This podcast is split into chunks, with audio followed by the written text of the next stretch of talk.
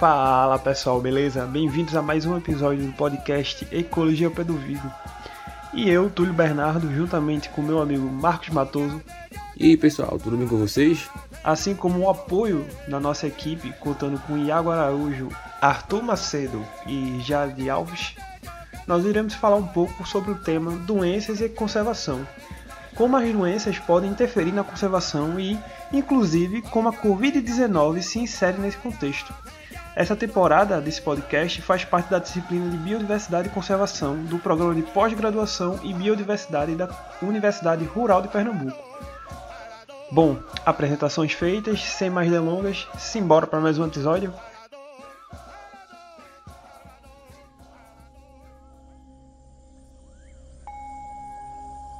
Bem, em tempos de pandemia, deveríamos nos lembrar mais do que nunca da biodiversidade.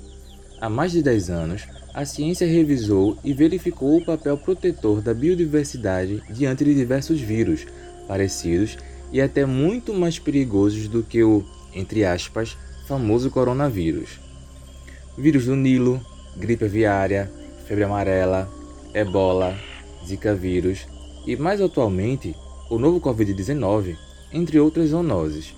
Já ouvimos falar de pelo menos uma delas, né? Mas qual a relação dessas doenças com a biodiversidade? Segundo a biologia da conservação, uma das principais causas da perda da biodiversidade está bastante relacionada com a dispersão das doenças entre espécies. A existência de uma grande diversidade de espécies que atuam como hospedeiros limita a transmissão de doenças, como por exemplo as já mencionadas anteriormente. E isso é cientificamente comprovado tanto por observações em campo quanto por modelos matemáticos. É o que se conhece como o efeito de diluição ou amortização.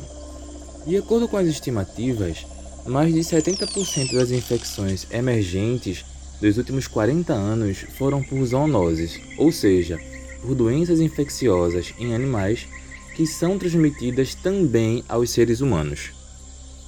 E infelizmente, por não tratarmos os ecossistemas com a complexidade necessária, eliminando de maneira irresponsável as espécies e reduzindo os processos ecológicos à sua mínima expressão, chegando a afetar as populações existentes, podemos até extinguir algumas dessas espécies e, consequentemente, aumentando os riscos para a saúde humana, seja em escala local, levando ao surgimento de doenças endêmicas, seja em escala global, surgindo então as pandemias.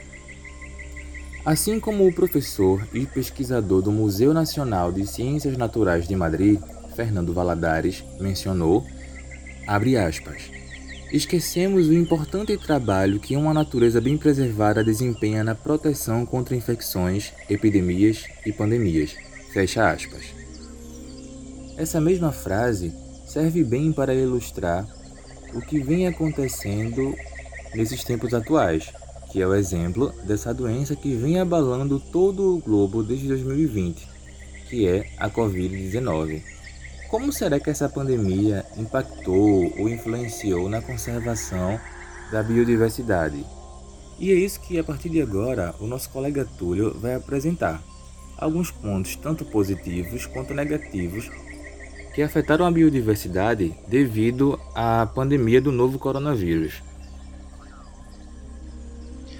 Bom, aproveitando esse gancho que nosso amigo Marcos deixou sobre zoonoses, vamos falar agora sobre a Covid-19, né? Que tudo indica que também seja uma zoonose, onde o vírus ele conseguiu se espalhar pelos humanos vindo dos morcegos, aparentemente, ou dos pangolins, e nos deixou com essa pandemia agora que assola nosso mundo, afetando diversas áreas e mobilizando todo um globo. Mas a gente vai ver aqui um pouco agora como como será que essa doença, né, essa pandemia global, ela impactou na conservação da biodiversidade? Então, é isso que nós vamos tentar elucidar um pouco agora. É, e há muitos artigos sendo publicados recentemente, ou seja, é, em um, um, espaço de tempo curtíssimo, e isso muito devido à urgência que, de se quantificar e qualificar os impactos da pandemia Vamos utilizar aqui nesse podcast somente alguns trabalhos que irão pontuar bem a situação, de forma geral, que essa pandemia proporcionou na biodiversidade e conservação. Bom, nos oceanos, certas consequências já foram observadas em alguns locais, como por exemplo mudança na temperatura. Em um estudo realizado pelo Instituto Marítimo da Malásia, foi observada uma diminuição da temperatura em certos pontos do oceano. Este lo esses locais estavam mais quentes devido aos gases emitidos, em sua maioria, por atividades industriais, que provocam justamente o efeito estufa, causando um aquecimento global e, por consequência, o aquecimento dos oceanos. Devido à drástica redução inicial dessas atividades industriais, por conta de fechamentos, quarentenas, lockdown, é, as emissões de gases, gases estufas diminuíram consideravelmente e, por consequência, levou à diminuição da temperatura nesses pontos, os quais foram observados. Pelo menos a curto prazo, essa consequência também pode ser observada em diversos outros pontos do, do oceano. Outro impacto positivo que a pandemia trouxe para essa área foi a baixa circulação, circulação do turismo, onde a diminuição dessas atividades fizeram com que a fauna local sofresse menos impactos, sendo possível até a observação de alguns animais que eram mais difíceis de se visualizar em tempos comuns. Bom, agora saindo um pouco desse ambiente marinho, que estávamos comentando, a gente parte para outro tipo de ambiente aquático. Dessa vez a gente vai comentar um pouco sobre as águas continentais, ou seja, os ambientes de água, de água doce, lagos, rios, entre outros. Só que mais especificamente a gente vai falar dos peixes dessa região.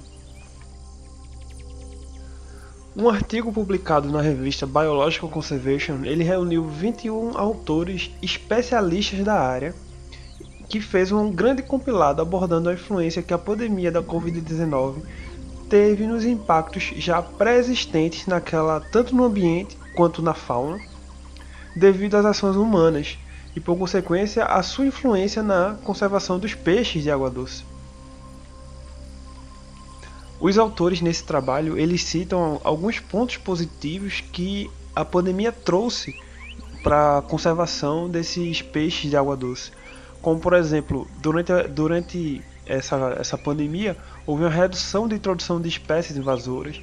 Também houve uma redução do desenvolvimento e do lixo industrial. Também houve uma redução inicial, inicial dos esforços pesqueiros e alguns outros pontos a mais.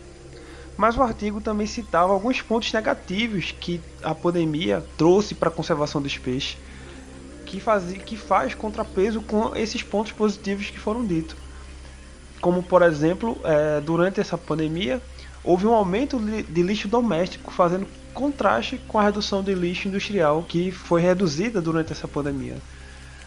Também um ponto negativo é a redução da fiscalização e do monitoramento das espécies invasoras, uma vez que boa parte do dinheiro que ia para esses órgãos que faziam o trabalho é, de controle e monitoramento foi cortado com isso limitando as ações dessas instituições que fazem esse controle, ficando difícil é, justamente a, o manejo dessas áreas. Em resumo, este artigo chama atenção justamente para o fato de que todo ponto positivo que a pandemia trouxe para a conservação, ela também trouxe um ponto negativo para o mesmo fator.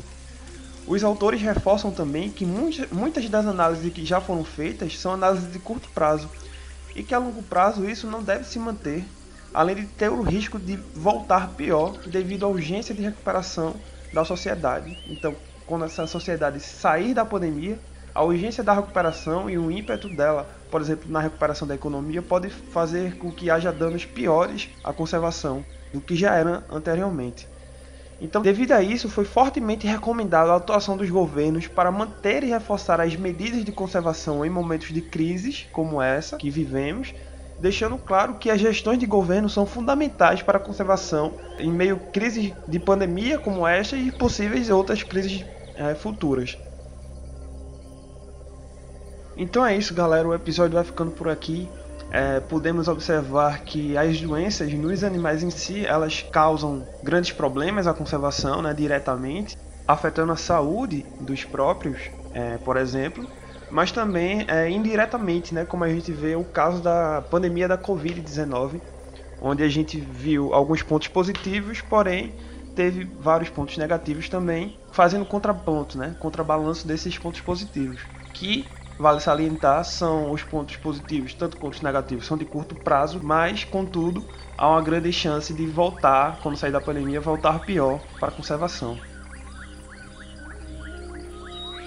Encerro com a frase de Chico Xavier, onde ele diz que ambiente limpo não é o que mais se limpa, e sim o que menos se suja.